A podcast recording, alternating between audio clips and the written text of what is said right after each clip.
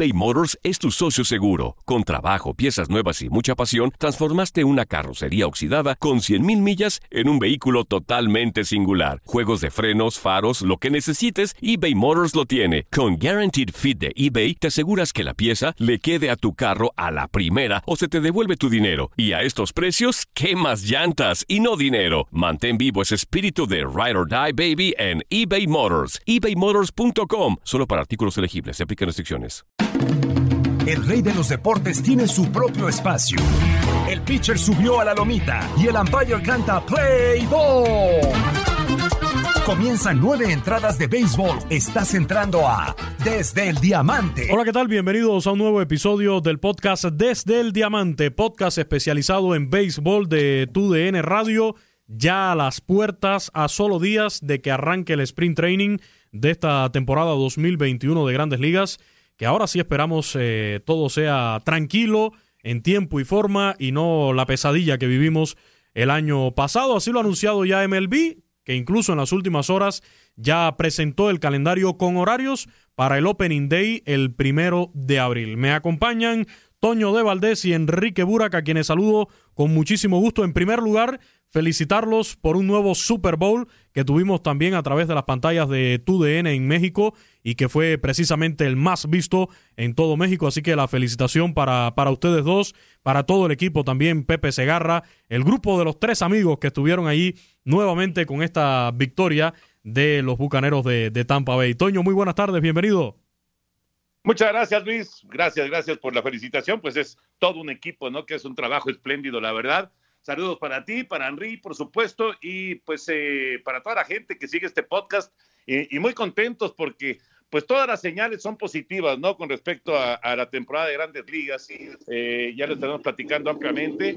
Inclusive, inclusive encontramos ahí también pues el asunto de la, de la liga, de las ligas menores que pues lamentablemente nos quedamos con las ganas de, de, ver pelota de ligas menores y ya dieron a conocer este, este nuevo plan eh, con más de 200 equipos de ligas menores, así que todas las señales son positivas afortunadamente rumbo a la campaña de las grandes ligas. Así es, esperamos ya el próximo primero de abril eh, tener, tener béisbol y bueno, yo mencionaba la transmisión de ustedes de, del Super Bowl en, en TUDN, pero por supuesto que en las pantallas de TUDN para México los vamos a tener también con el béisbol de las grandes ligas. Así que me imagino ya por ahí Enrique eh, afinando todos los detalles, el libro de anotación, las hojas, los bolígrafos, los lápices de colores para estar listos para esta temporada de grandes ligas. Así es, Luis. Eh, un eh, saludo con mucho afecto, igual para Toño, y gracias por la felicitación.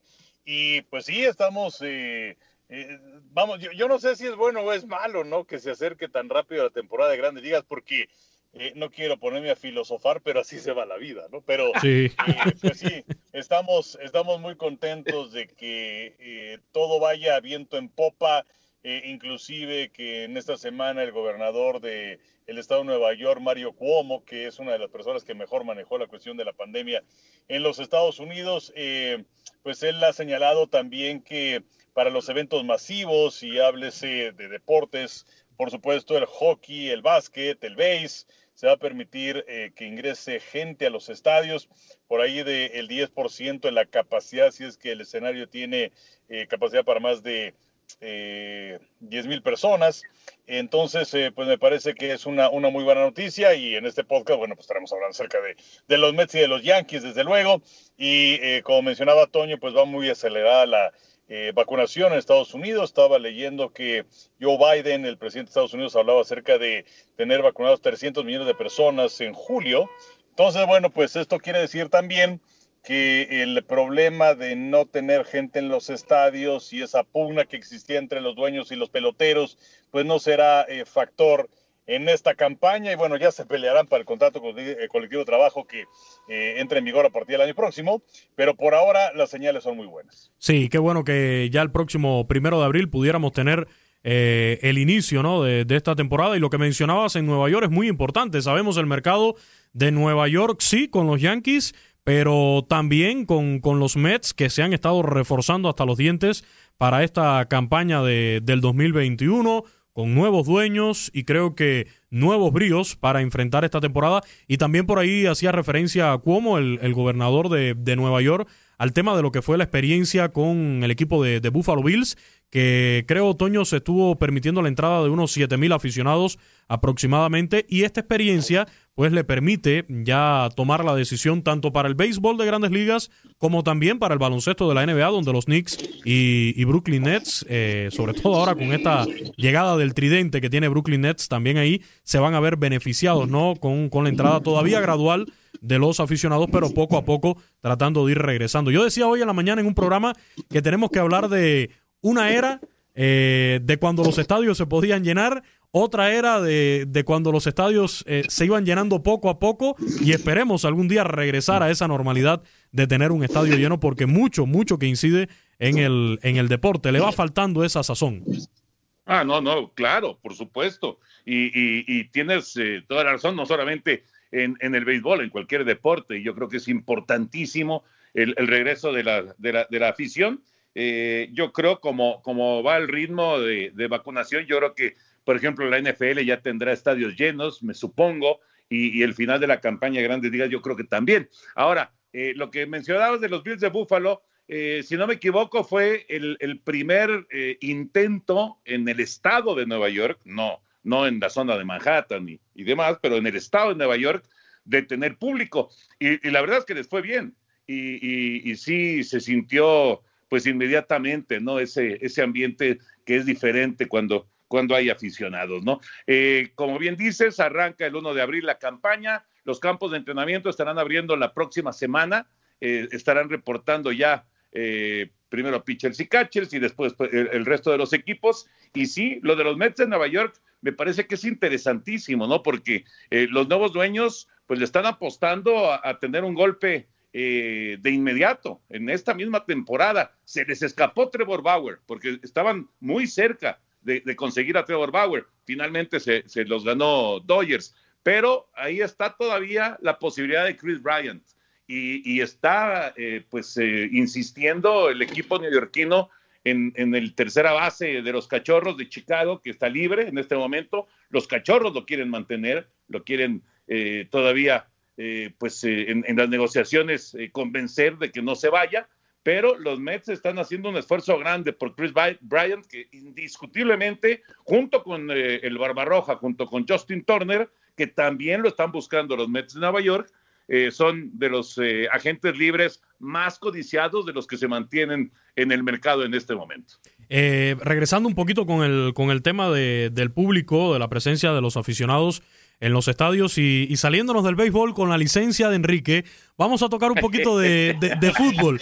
Una, una, pequeña dosis de fútbol, Enrique, no de fútbol mexicano, que yo sé que tanto te gusta la, la Liga MX. Vamos con, con, el fútbol internacional. Y es que estaba viendo un documental hace unos días, eh, Manual del Juego, en la plataforma de Netflix, donde entrevistan a varios entrenadores, por ahí Doc Rivers, eh, Gil Ellis, y entre ellos estaba José Mourinho. Y José Mourinho hacía referencia que en una de las Champions, eh, creo que fue en el partido Porto-Manchester United, quien le iba dando a él el ritmo del partido y cuándo tomar las decisiones era el público, eh, la afición, la hinchada del Manchester United. Y cuando él sintió ese, e, e, esa vibra de, del estadio, fue cuando decidió irse al ataque y, termina definiendo el, el, partido, ¿no? Entonces son cosas que a veces eh, pensamos que, que, no, que el, el, público está ahí no influye, no, el público influye muchísimo también en el juego y, ya se han pronunciado, han sido varios los jugadores de la NBA, del béisbol, del fútbol también, que se han estado pronunciando sobre, sobre este tema, ¿no? De la falta que hace el público. Ojalá, eh, bueno, de entrada en algunos estadios vamos a tener, yo creo que desde el primero de abril, la presencia de, de fanáticos. Todavía no ha habido un pronunciamiento de, de grandes sí, ligas, sí, pero yo me imagino que, que, de entrada, el Opening Day, eh, habría que esperar a ver si en el estado de California, por ejemplo, en algún momento ya se decide a ir permitiendo gradualmente eh, la entrada de público. Esta decisión que se tomó en Nueva York creo que puede influir muchísimo, pero de que sería vital también por el tema económico, el regreso de, de los fanáticos a los estadios, yo creo que eso es indiscutible, Enrique. Sí, por supuesto que es, es importantísimo. Eh, bueno, ahora que hablabas acerca de esa licencia, ¿verdad?, de, de, de, del fútbol, eh, finalmente eh, esta semana vi el partido completo, el de Tigres contra Bayern Múnich, es el primer partido completo que veo en todo el año, entonces, eh, pues digamos que, se podría valer, pero... Eh, bueno, Henry, estamos en febrero apenas, Henry. Sí, bueno, entonces te puedo garantizar que va a ser el único que va a ver todo el año. Pero es que, digo, no, no, es nada en contra de esto, pero me aburren profundamente. Pero sí debo decir que es muy importante el público, tan es así que en la campaña del fútbol americano, por primera vez en la historia, eh, por un margen mínimo, pero margen al fin, eh, los equipos visitantes tuvieron mejor marca que los equipos locales. Y sí eh, pesa notablemente, volviendo al americano, ya cuando había algo de público, hasta los corebacks se sentían un poco raros porque ya había ese, ese, ruido que les evitaba que sus compañeros pudieran escuchar sus voces. Y pues en el béisbol o en el básquet, en el hockey mismo, pues sí, tener al público que te apoye es algo fundamental. Entonces, eh, ojalá y esto se dé, como mencionabas, habrá que ver con lo, que pasa en California.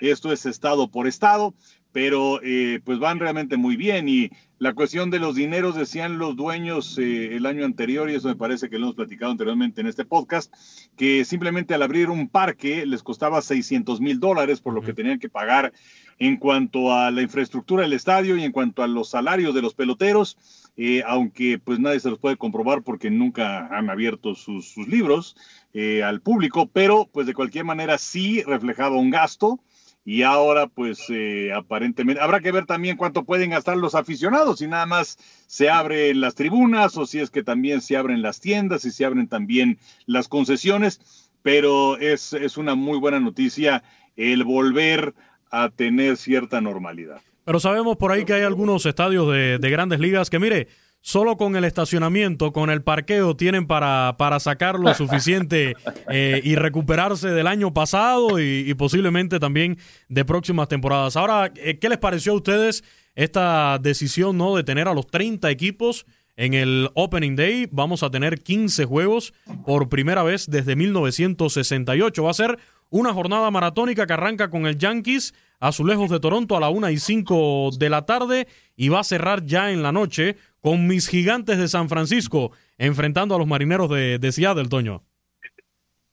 Sí, todos los equipos en acción desde el primer día. Fíjate que yo, yo digo, lo, que recuerdo así en, en, la tradición del béisbol, pues era ver a Cincinnati, ¿no? A los rojos de Cincinnati eh, arrancando la, la temporada. Luego le movieron un poco y empezaron a buscar eh, poner al campeón, al campeón de la Serie Mundial para iniciar eh, la siguiente campaña. Y bueno, pues ahora todos los equipos, yo creo que tener a todos los equipos resulta muy atractivo, ¿no? Y además, pues el, intento de, de, pues conectar de inmediato con la gente, aunque ya vas a traer atrás los partidos de, la pretemporada, los juegos de, exhibición, pues no es lo mismo que cuando ya se echa a andar la, campaña, ¿no? Yo creo que es, es, una buena idea, arrancan en jueves, eh, y, bueno, espero, aunque vamos a, ver qué, qué, eh, cómo, cómo está el contrato que tiene TUDN con el béisbol de grandes ligas, pero espero que al ser todos los equipos, todos los que van a,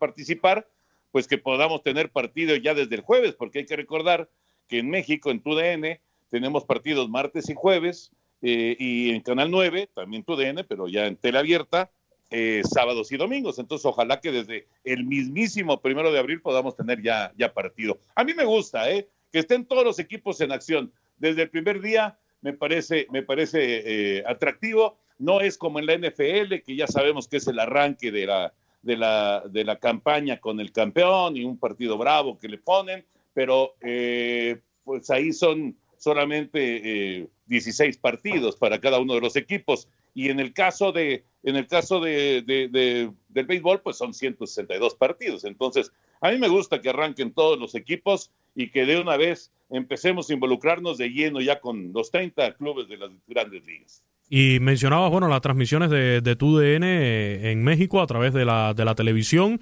También ya le estaremos confirmando ya próximamente las estaciones afiliadas de TUDN Radio en cada una de las ciudades de Estados Unidos donde habitualmente seguimos a los equipos locales. Está el caso de Chicago, tanto con los White Sox como los Cachorros, ahí en la 1200 AM. En, en, Dallas también seguimos por ahí a los Rangers de Texas. Ya este año, bueno, lamentablemente no vamos a poder seguir a los Diamondbacks de Arizona, que lo teníamos en, en la estación de, FM ahí en, en Phoenix, Arizona. Eh, pero bueno, eh, perdemos a, a, ese equipo por llamarle de alguna forma. Pero hay otros, hay otros que todavía se mantienen. Por supuesto, los Yankees de Nueva York en Guado 1280, nuestra afiliada allá en Nueva York, eh, tradicionalmente siguiendo también a, los bombarderos del Bronx a través de las frecuencias de, de TUDN Radio. Enrique, eh, también coincides con Toño en que es una buena estrategia esta de tener a los 30 equipos arrancando en la temporada desde el Opening Day, hacer esta, esta gran fiesta en el Opening Day. O sea, fíjate que, o sea, eh, tengo sentimientos encontrados porque sí me gusta, desde luego, que tengas un partido tras otro y sobre todo el que se presenten las novedades de los equipos y es eh, una nueva esperanza de llegar lejos y es eh, precisamente esa la que tienen todos los equipos, pero por todo también me gusta el dar, eh, sobre todo al equipo que resultó campeón, su, su, espacio, ¿no? Me gusta mucho lo que hace la NFL con ese jueves inaugural. Eh, que por cierto, eh, y abriendo un paréntesis, si ya se abrió un paréntesis de fútbol, soccer, ¿por qué no uno de NFL? Adelante. Pero bueno, este, hay, que, hay quienes dicen que podría ser el partido inaugural Dallas contra Tampa de la próxima temporada de la NFL. Pero bueno, ¿Mm? eh, me gusta mucho que, que, se le dé un espacio y los Dodgers Ángeles estarán iniciando eh, el próximo 1 de abril jugando en Colorado a las 2 de la tarde con 10 minutos hora de la Ciudad de México y eh, pues más tarde eh, estará jugando los Mets en contra de Washington. Pero bueno, eh, está bien, pero a mí, a mí sí me gustaría, inclusive, eh, hablar acerca de tradición, donde aparecían los rojos, como decía Toño, también su sitio para los cachorros, eh, darle un sitio a esos equipos que son de los más veteranos y al campeón, y a lo mejor ya que al día siguiente jueguen todos los demás. Sí, eh, aquí un poquito es un dolor de cabeza agradable, ¿no? Porque, bueno, hoy en día las tecnologías, eso hay que decirlo también. yo el año pasado, la verdad, me salió mal la jugada eh, saqué mi membresía ahí en, la aplicación de, MLB, muy buena, porque a mí me encanta poner los juegos y, emparejarle las transmisiones de, de, radio en español, que es algo que, se puede hacer en, en estas aplicaciones.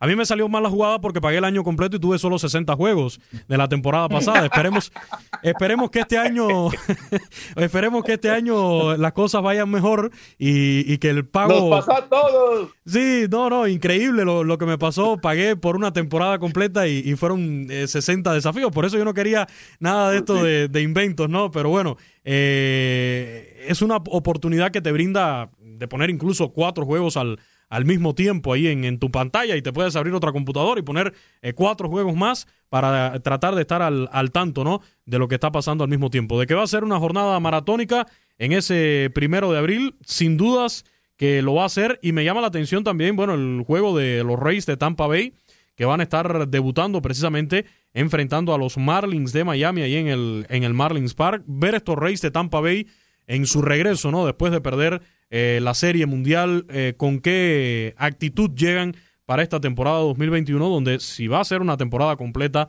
de 162 juegos, claro que algunas cosas van a, estar diferentes. Y bueno, por ahí también los White Sox de, Chicago contra los Angelinos abriendo esta temporada. Y era un tema que queríamos traer, eh, Toño, el tema de los Angelinos, porque para aquellos, y todavía hay muchos por ahí, que un poco demeritan lo que son las ligas invernales de, del Caribe y la propia serie del Caribe, pues en ocasiones se convierte en una buena oportunidad para, para peloteros que están buscando mantenerse con vida en, en, grandes ligas, demostrar sus cualidades. Y lo mencionábamos antes de empezar a, a grabar este podcast, el caso de, de, Juan Lagares, que fue MVP de la final. Eh, de la Lidoma allá en República Dominicana, MVP también en la Serie del Caribe y termina llegando a un acuerdo de Liga Menor con los Angelinos. Así que al menos los circuitos invernales del Caribe siguen dando créditos a algunos peloteros para poder aspirar a contratos de grandes ligas.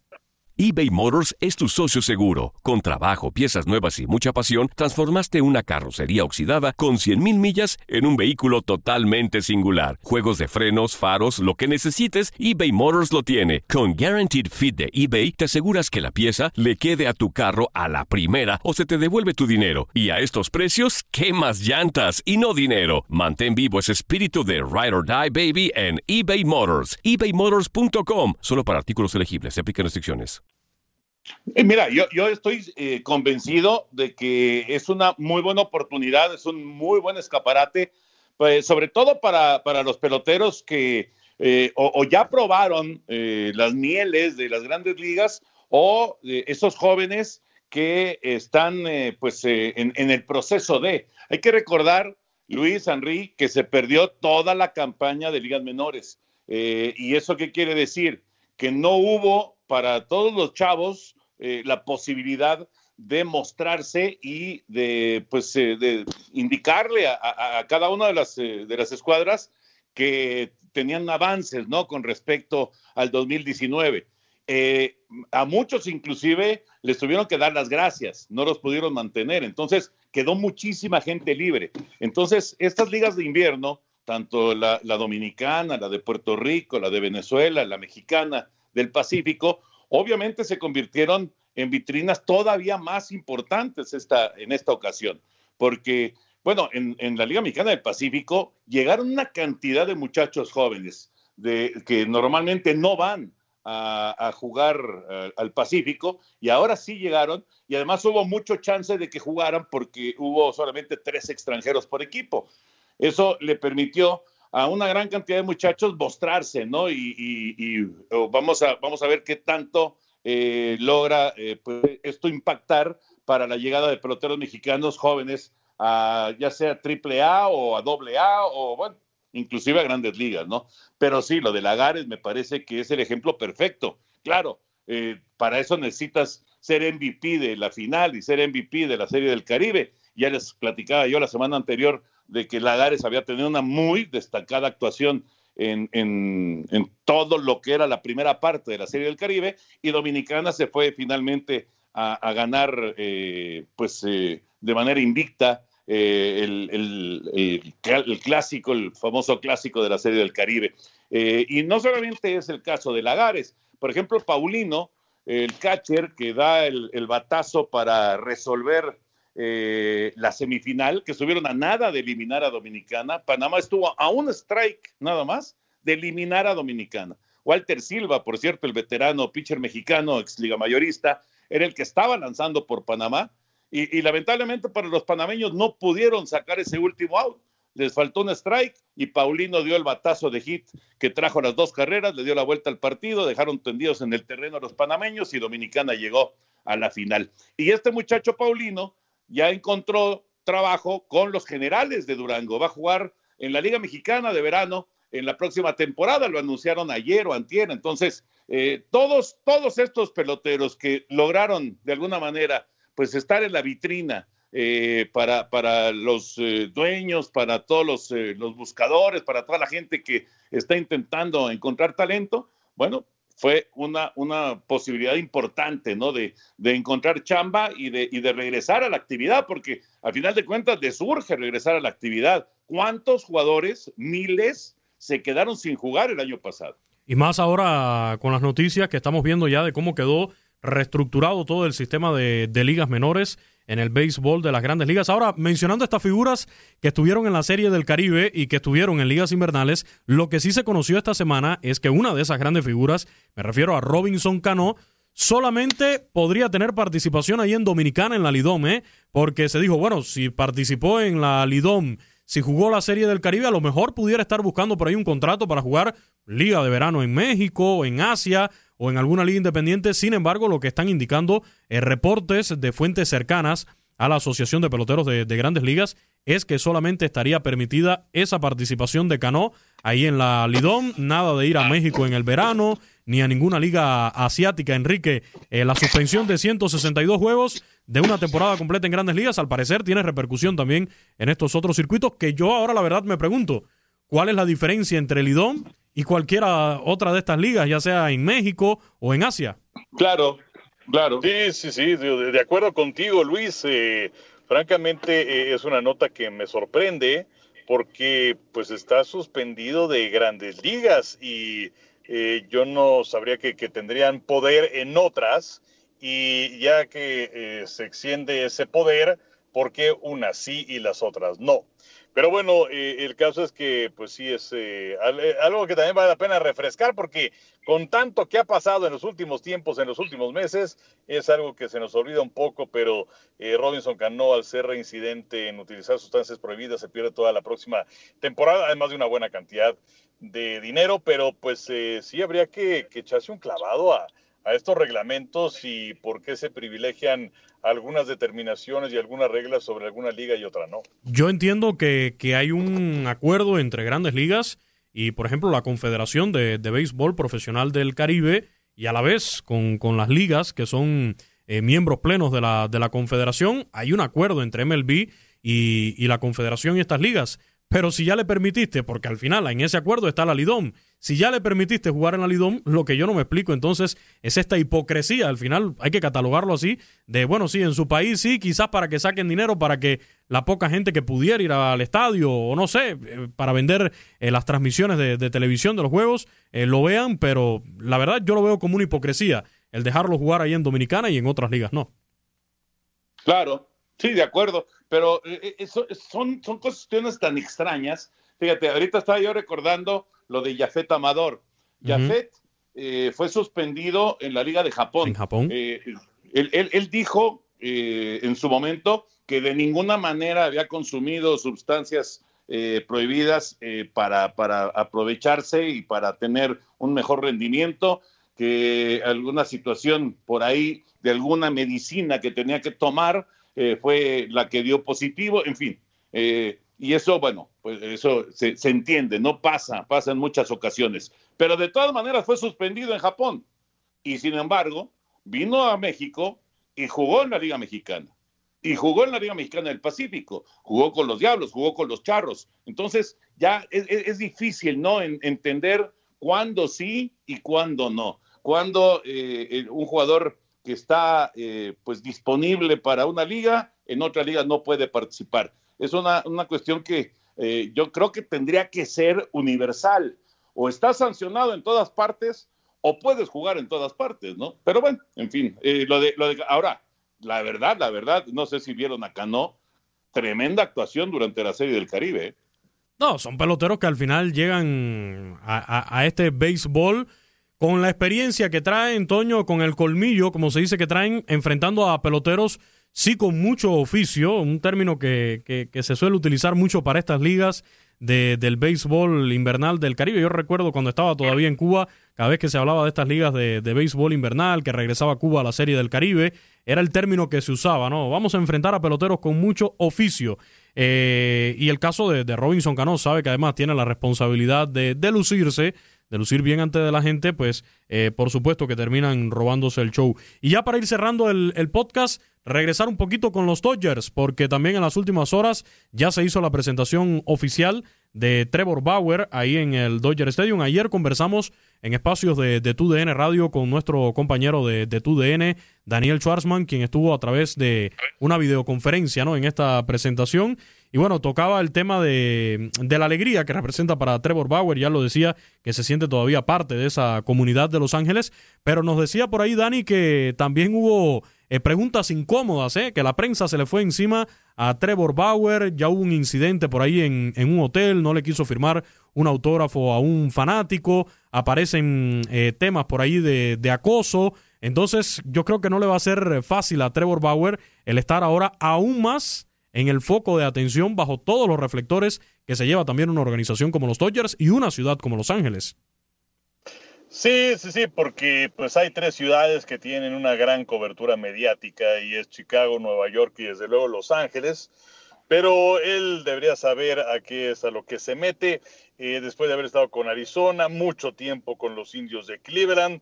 Eh, y por supuesto viene precedido de lo que fue esa gran campaña con los Rojos de Cincinnati el año anterior, donde gana el trofeo Cy Young y donde fue también el líder en porcentaje de efectividad. Eh, y entonces, eh, pues eh, debe manejarlo con eh, con actuaciones. Yo creo que esto es algo muy importante. No si es que tú respondes deportivamente hablando y además en este momento pues no hay nada más que hablar porque todavía no tiene la posibilidad de tomar la pelota y enfrentar un partido. Entonces pues ahora se va a hablar acerca de esto y pues eh, sí hay que tener piel gruesa y finalmente pues esto quedará, quedará atrás, ¿no? Pero eh, eh, deportivamente hablando, me parece que es algo muy importante para los Dodgers, contrato de tres años, 102 millones de dólares.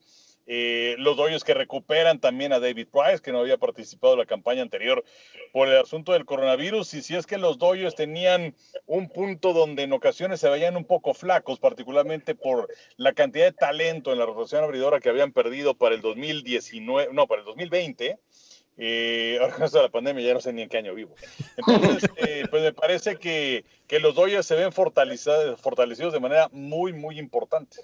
Bueno, pues a esperar entonces. Eh, ya vamos llegando al final de este podcast por cuestiones de tiempo, pero por supuesto que hay muchísimo de qué hablar y esperemos ya el próximo viernes, eh, cuando estemos grabando el nuevo episodio de este podcast, ahí sí estar hablando de la incorporación ya de, de los peloteros a sus respectivos entrenamientos de primavera. Van a arrancar el 17 eh, los reportes de lanzadores y receptores en varios de los equipos. Se estará oscilando ahí entre el 17 y el día 19 y ya máximo el 23 deben estarse incorporando el resto de, los equipos a grandes ligas. Así que esperamos ya el viernes estar hablando de cómo están funcionando esos eh, sprint training, eh, que igual teníamos por ahí ya información de que va a estar restringido el acceso a la prensa, eh, también por supuesto a los fanáticos, me imagino que no sea esa gran fiesta que siempre ha representado el sprint training, tanto en Arizona como, como en la Florida año tras año y que en 2020 se vio interrumpido abruptamente ya cuando se estaban disputando tanto la Liga del Cactus como la Liga de la Toronja. Toño, muchísimas gracias, un abrazo. Gran abrazo para ti, Luis, y obviamente para Henry.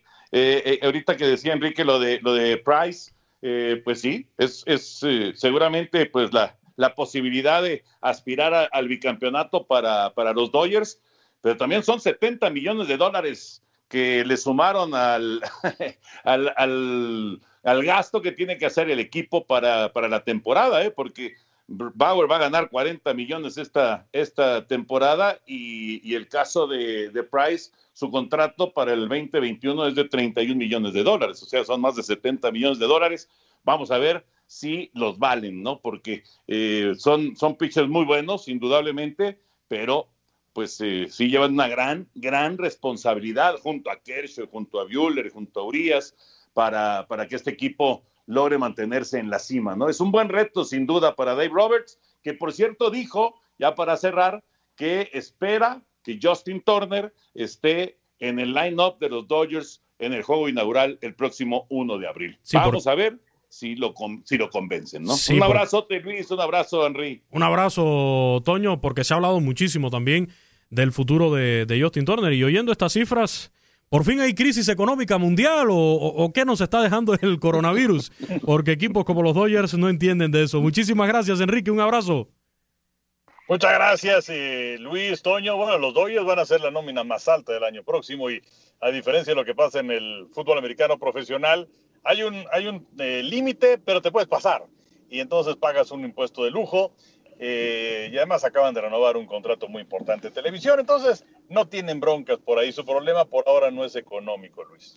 Excelente, buen fin de semana para ti, Enrique, también para Toño. Gracias a todos los que estuvieron en sintonía con este podcast. Si ya lo descargó, por favor, compártalo en redes sociales y saben que nos pueden enviar sus comentarios ya sea a través del Twitter, arroba TUDN Radio, nuestras cuentas personales y también por el Facebook, donde habitualmente tenemos por acá saludos de Martín Blay Sánchez, de Ponce Oscar, de una buena cantidad de amigos que cada viernes esperan este podcast en nuestras plataformas, en Euforia, en TuneIn, en iHeartRadio, también en Spotify, por supuesto, y en Apple Podcast. A todos, gracias y hasta la próxima semana.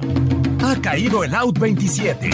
Ahora estás informado sobre el acontecer del mundo desde el Diamante.